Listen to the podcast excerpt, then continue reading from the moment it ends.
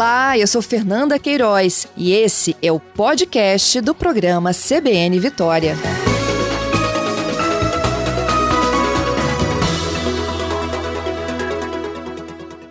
Olá, doutor Vinícius, bom dia. Oi, bom dia, Fernanda. Obrigada, doutor Vinícius, pela conversa aqui conosco ao vivo. Fala um pouquinho desse trabalho de pesquisa que o hospital passou a fazer parte. É para pacientes que desenvolveram o diabetes? Oi, é, primeiro gostaria de dizer, eu que queria agradecer, na verdade, pelo convite. Queria dizer também que eu estou falando em nome não só do Hospital Estadual Jaime Santos Neves, mas também da EBS, que é a Associação Evangélica Beneficente Espírito Santense, que é a OS que administra o hospital. E esse estudo não é para quem tem diabetes ou para quem vai desenvolver diabetes. É, é, um estudo que usa uma medicação que antes da Covid-19 é, tem como utilização em, do, em diabetes. É, hum. É, pela ação da medicação que a gente, a gente, os pesquisadores pensaram que poderia ser um, uma medicação que se utilizasse nos pacientes infectados por Covid por conta do, do perfil clínico que o paciente apresenta e então associou né, a, a atividade da droga com a necessidade de, de melhorar a clínica do paciente. Entendo. É... Vamos voltar lá então, assim, como é que vocês foram escolhidos, doutor? Então, esse, o Brasil, por ser o epicentro do, da doença, né, ter, ter muito caso e tal, é, chamou a atenção de outros países e convidar a gente para estudos clínicos. E esses, esses centros internacionais, eles acabam buscando os hospitais que são de excelência no Brasil, Albert Einstein, Ciro Libanês, Beneficência Portuguesa. E aí esses hospitais fazem a parceria, desenham um projeto e apresenta isso para os hospitais ao redor do Brasil que tem estrutura e que tenha disponibilidade de fazer é, a pesquisa. Nós somos convidados de um trabalho que a gente acabou fazendo com Albert Einstein e esse grupo de hospitais de excelência desde o início da pandemia, que foi os estudos de coalizão. Um deles a gente até publicou, né? Saiu é, sobre a hidroxicloroquina o ensino. E por ter feito um bom trabalho, ter incluído bastante pacientes, eles escolheram a gente como um, é, um centro para desenvolver esse estudo internacional. Ou seja, para a gente fazer um estudo internacional, a gente tem que passar primeiro por um crivo, né, de desempenhar é, um bom papel nas outras pesquisas, que eram nos nacionais, na verdade. Isso é muito legal, doutor Vinícius. A contribuição é. de vocês e a relevância do que vocês estão fazendo aqui, então. Isso, é, eu acho que é interessante para a população saber é que quando um hospital ele tem pesquisa clínica, é um selo de qualidade de que os processos funcionam, de que os, os funcionários são capacitados, porque assim, via de regra a gente espera que o hospital faça isso mesmo, né? Que tenha pessoas capacitados, que tenha estrutura, processos alinhados. Mas quando a gente tem uma pesquisa clínica, a gente precisa comprovar isso para a patrocinadora, né? No caso, a, a, o Centro Coordenador Internacional, ou o Centro Coordenador de São Paulo. Então, quando a gente comprova estrutura, a gente comprova pessoal treinado, a gente comprova que os nossos processos estão alinhados e a gente consegue reportar isso. Então, isso que é, é interessante. Então, assim, diferente do que a população acredita, de que pesquisa clínica é algo de água, fazer de cobaia, isso aqui, na verdade é o contrário. É porque a gente tem capacidade técnica, a gente tem estrutura, a gente tem excelência. O Hospital Jaime, ele já é um hospital com, é, com classificação máxima em qualidade, ONA, ISO, e a pesquisa clínica vem mostrar que, que de verdade a gente tem uma excelência em qualidade mesmo. E o outro parte interessante é em relação aos pacientes, né? Porque quando a gente tem um estudo, um estudo desse, forte, internacional, a gente acaba disponibilizando para pacientes de SUS do Estado é ter acesso a medicações caras, a medicações que às vezes não seriam oferecidas pelo, pelo governo. Então, essa é, uma medicação, é um exemplo da medicação é, que eu estou falando, é uma medicação que não era oferecida pelo SUS, não é né, oferecida pelo SUS, uma vez que o paciente ele entra dentro dos critérios e ele aceita participar do estudo, ele está é, aceitando participar de um, de um tratamento de ponto. Assim. É, é, eu acho que é a mensagem que a gente tem que deixar aqui para aceitar o outro. Uhum. Agora, vamos falar um pouquinho desse estudo. É, é eu até perguntei para o senhor né, se os pacientes desenvolvem algum tipo de diabetes ou, ou, durante o tratamento ou depois do tratamento. O senhor falou que não tinha nada a ver com isso, né? Mas essa inflamação que, a, que o coronavírus provoca no organismo, ele faz com as taxas de glicemia fiquem alteradas? Isso. É, eu falei que não tem relação o paciente depois ficar diabético ou para quem já é diabético tem Covid. Mas durante o curso da doença, a pessoa se infecta com o vírus e contrai a doença, é, no, no, período que a pessoa está com sintomas, é, tem esse desbalanço metabólico, né? Então a gente percebe que é, depois dos sintomas gripais, né, que tá aquela, o corpo está travando uma luta contra o vírus, é, ele, ele entra num processo inflamatório tão exacerbado que esse é o grande, esse é o grande problema da doença. Assim, por isso o paciente acaba, às vezes, ficando entubado e ficando em estado grave nos hospitais. E, e quando a gente fala de inflamação, a inflamação ela desbalanceia tudo e um dos desbalances metabólicos é em relação ao aumento de glicose no sangue, que a gente tem percebido nos pacientes. Então, uhum. muitos pacientes que têm a doença, que estão aqui internados nos hospitais, a gente percebe que tem a glicemia aumentada. Por isso a gente ter esse interesse nessa medicação, que melhora os sintomas. E não tem diferença de idade, doutor Vinícius? Ou isso é mais frequente, mais velhos ou mais jovens? Não tem diferença de idade é, quando tem essa, essa inflamação e aumento de glicemia, o aumento de glicemia causa cetoacidose, né? Então, é, aumenta, é, diminui o pH, na verdade, no sangue. E isso acaba forçando os órgãos. Aí, um, um órgão que é bastante afetado é o rim, o pulmão é outro. E, e essa medicação, então, ela, além de melhorar a glicemia, ela protege o rim. E isso não tem a relação com idade, tá? É, a gente vê pacientes de todos os perfis que tem todos os tipos de, de cursos da doença. Tem gente que é mais velha e lida melhor com a doença e sai antes de alta, e tem e o contrário a gente vê também, de gente mais velha que faz curso pior da doença, que às vezes hemodiálise, às vezes óbito, ou vai hemodiálise de volta e gente muito nova também. A gente já tem casos aqui de gente muito nova que, que também segue esses dois perfis aí. Então, assim, é uma doença que precisa de muitos estudos, né? Tá? Eu, eu, imagino que isso tem a ver com talvez perfil genético, ou talvez com perfil é, metabólico, não sei, mas são estudos de caráter de pesquisa básica, né? Então, a clínica é essa que a gente faz, em que a gente testa o medicamento, é, e aí avalia os sintomas, e aí para os grupos, né? Porque uma pesquisa clínica a gente separa em grupos, um grupo controle e um grupo que recebe a medicação. Então, todo mundo recebe a medicação, a gente vê como foi o curso da doença, todas as anotações que a gente tem de informações de exames bioquímicos, exame bioquímico, exame de imagem, é, análise clínica, e acaba que é, depois a gente compara com quem não usou a medicação e a gente e vê se foi eficiente mesmo ou não. Porque muitas vezes o, o paciente pode tomar a medicação e se comportar igual ao controle, que não recebeu. Aí a gente pode dizer, ah, a medicação não teve tanto impacto. É, mas, via de regra, para sua pergunta, assim, não tem relação com idade, com sexo.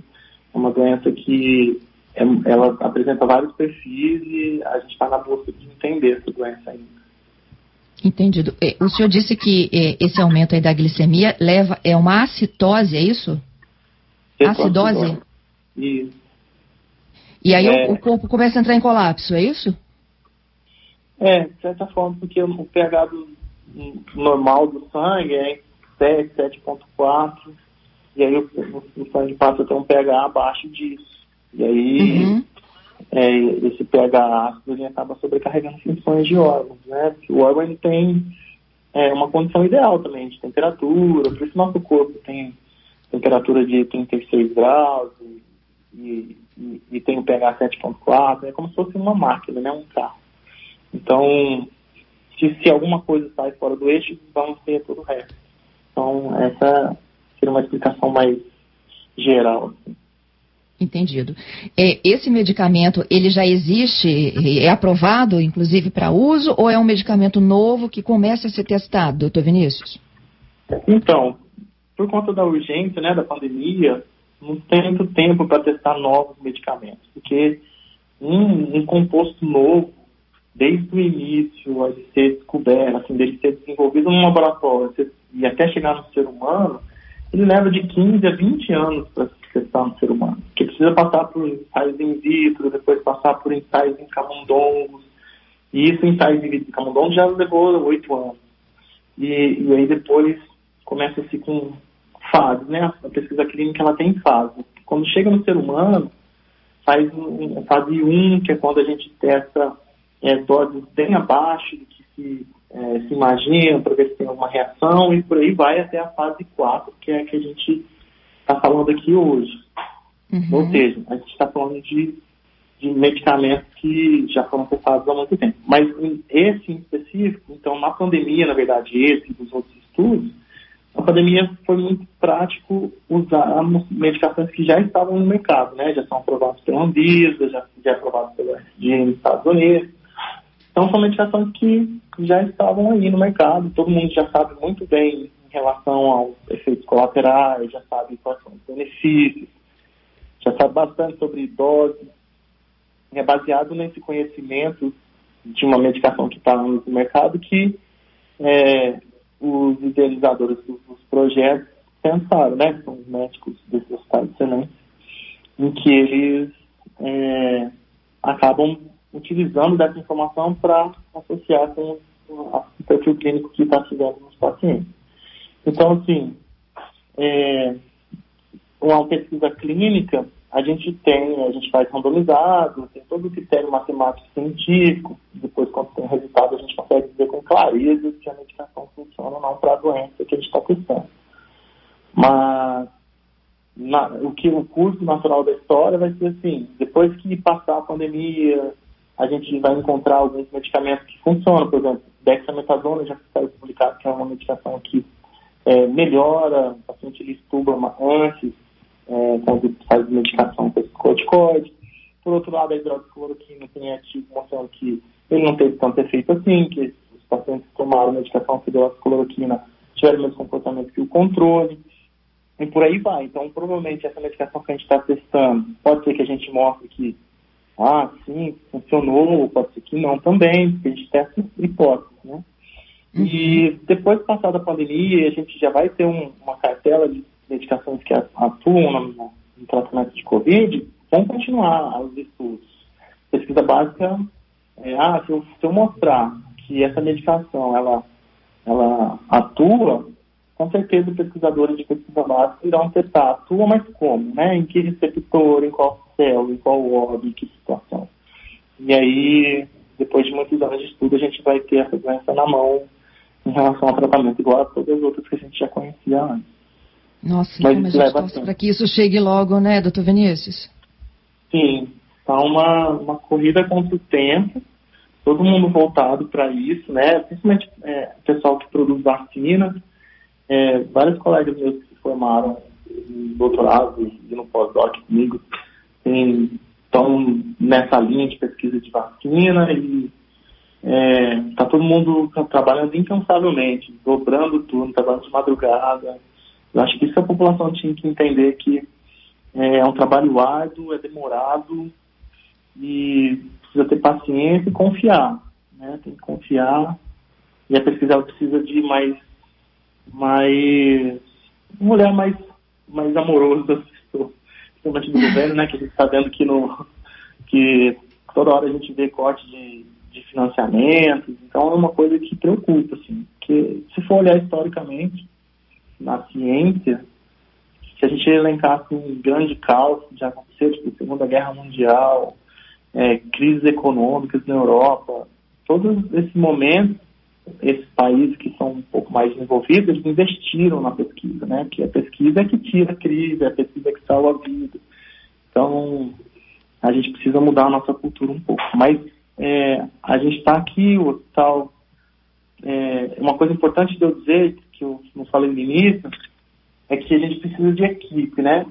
Então, quando a ah. gente fala que está tendo pesquisa clínica no hospital, é uma equipe. Eu estou aqui representando uma equipe, representando principalmente a doutora Priscila Aquino Martins, que é a, a responsável técnica das UTIs, médica intensivista, é ela que é, conduz a parte assistencial, né, de ir lá, tratar o paciente, depois passar as informações, eu cuido da parte regulatória e das relações com os patrocinadores.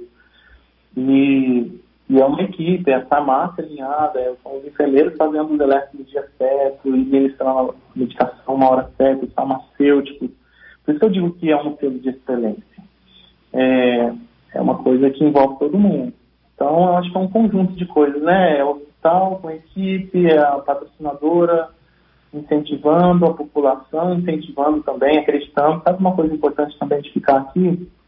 É, a gente tem a gente tem muita resistência de participação no estudo em relação ao paciente a aprovar ou a familiar. Às vezes a gente procura o familiar porque o paciente está entubado, explica, diz, ó, a gente tem essa pesquisa com possibilidade de tratamento, diz que é aprovado pelo Comitê de Ética, tem toda a parte regulatória em dia e das promessas de, de, de fazer o bem e as pessoas recusam muito. Para ter noção, a gente tria, faz triagem de 12, 15 pacientes por dia e apenas dois, assim, Então, assim, é, eu ia te perguntar isso, Vinícius. É, é. O paciente tem que consentir, ou a família, não é isso?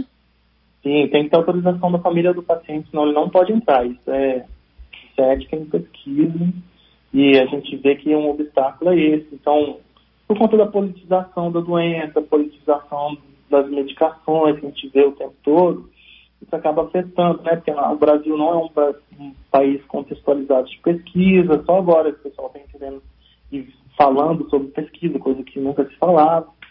E, e aí eu entendo que que então fica uma dúvida na cabeça da população, né? Tipo, esse é um assunto político está certo, esse assunto de pesquisa também está correto. Então, assim, eu estou contando aqui para todo mundo que está ouvindo é replique essa mensagem. Faz, é, é, muito bom participar de uma pesquisa clínica. Isso reforça a qualidade. Você recebe o telefone do médico para ligar a qualquer hora da madrugada, da noite, final de semana.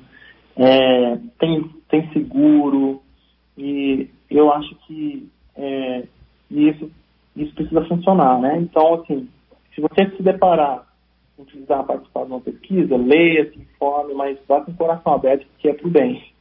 E é, eu falo com todo mundo, eu falo com meus familiares, gente, se você tiver um câncer terminal e está desacreditado, procure uma pesquisa clínica, que você vai estar usando medicação de ponta, de 30 anos de estudo e com os profissionais mais capacitados que se tem, porque não é qualquer um que faz pesquisa clínica, precisa de um treinamento, precisa de, de muita dedicação, precisa falar inglês, ler inglês, tá? é, estudar, ler artigos todos os dias, coisas que a gente sabe que não é realidade de, de, dos profissionais aqui no Brasil.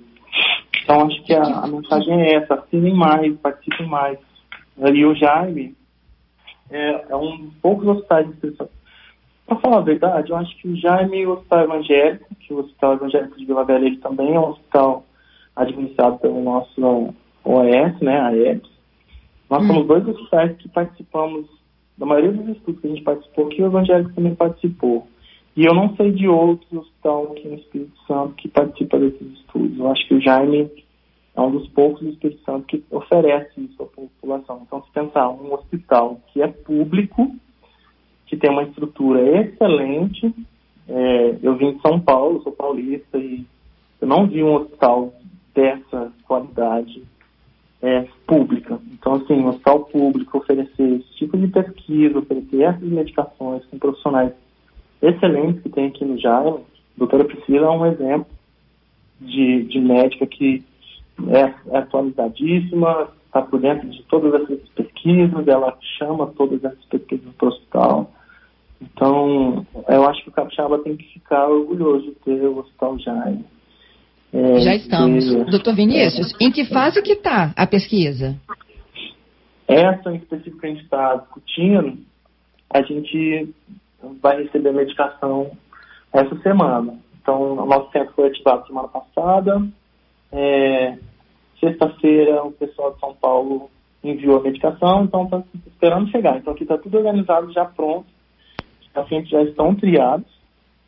A gente, por ser referência no estado em Covid, a gente tem um volume grande de, de pacientes e de vários perfis, então, com certeza, a gente vai conseguir incluir cinco, seis pacientes por dia. Espero que os ouvintes me ouvindo agora fiquem mais crentes na pesquisa clínica e isso aumente, porque a gente só não inclui mais porque tem recusa da assinatura. E, mas a fase é inicial, a gente vai começar essa semana.